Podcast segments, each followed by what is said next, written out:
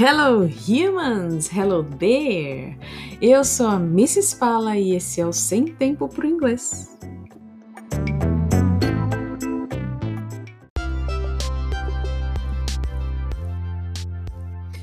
Todo mundo consegue aprender inglês?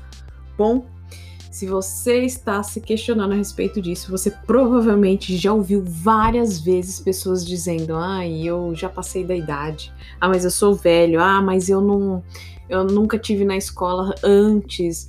Ou ah, eu tive dificuldade na hora de pronunciar.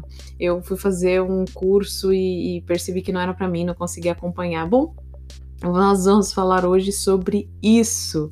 Será que é verdade? Será que todo mundo consegue aprender inglês? Bom, olha, eu venho aqui com uma chuva de verdades para te entristecer e dizer, sabe aquela aquela história de que a, a, vacina, a injeção não dói? O médico fala assim: "Ai, rapidinho, não dói nada". Então, eu não farei isso, gente. Olha aqui, ó, eu mandando as verdades. Não farei isso. É... Não, nem todo mundo consegue aprender inglês. Infelizmente, talvez você seja essa pessoa. Não sei se você é, mas eu vou falar aqui quem é que consegue e quem é que não consegue. Então é o seguinte: quem é que não consegue aprender inglês? Se você tiver problema com perda de memória, Alzheimer, esse tipo de coisa, sinto em te dizer que você. Olha, a probabilidade de você conseguir aprender inglês é.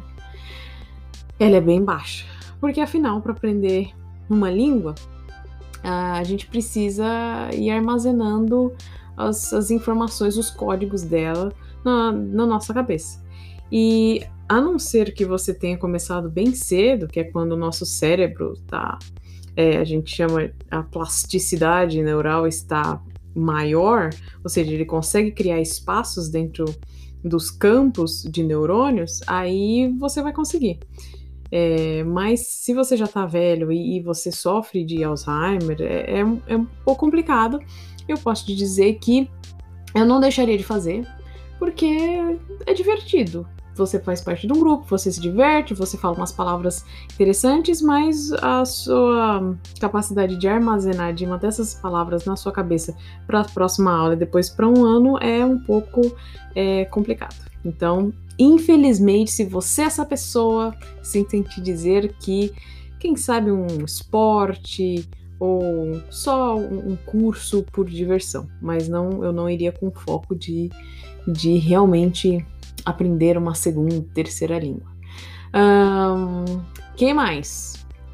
Uh, todo mundo consegue aprender inglês? Bom, você talvez não consiga aprender se você utilizar um tipo de aprendizado que não é para você. Olha só, alguém já te disse isso? Que não é qualquer curso, que não é qualquer metodologia que vai te ajudar a se desenvolver no inglês? Pois é. Se você. Um, se você não sabe, não conhece qual é o melhor jeito para você aprender, é, quando eu digo aprender, eu, eu, falo até em geral, não falo só inglês, falo as coisas, sabe?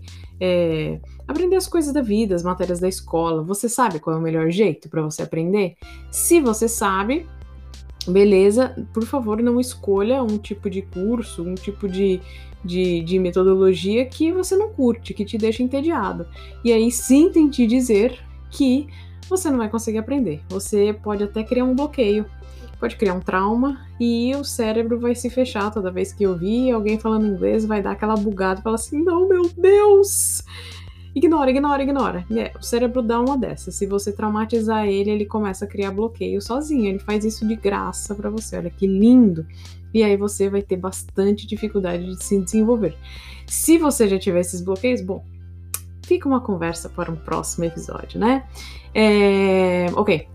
Uma outra pergunta que várias pessoas é, me mandam, e esse daqui, vários alunos, no início, quando eles estavam é, acertando para virarem meus alunos, eles me perguntavam em quanto tempo eu vou conseguir aprender. Nossa, se eu colocasse na ponta do lápis quantas vezes eu ouvi esse tipo de pergunta, não teríamos cadernos com espaços. É o seguinte, todo mundo pergunta isso. Em quanto tempo eu vou conseguir aprender inglês? É, infelizmente, é, a língua ela é determinada pelo contato que você que você tem com ela. Então, por exemplo, é, como que você aprendeu português? A sua língua materna, como que foi?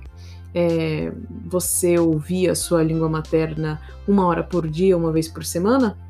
As pessoas deixavam de falar perto de você quando você era criança para falar com você ou para falar perto de você só uma hora por dia, duas horas por semana? Então, olha só, com isso você já consegue fazer aquele paralelo e perceber que não tem como um, aprender rápido se você acaba minimizando o seu tempo para duas horas na semana. Isso é realmente complicado.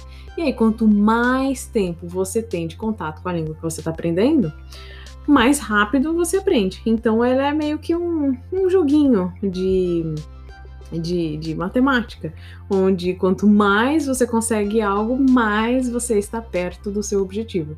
Quanto mais contato você tem com a língua, isso eu digo com relação a tudo: é leitura, ouvir as pessoas ao seu redor, é, assistir filmes, é, buscar coisas, escrever, pensar.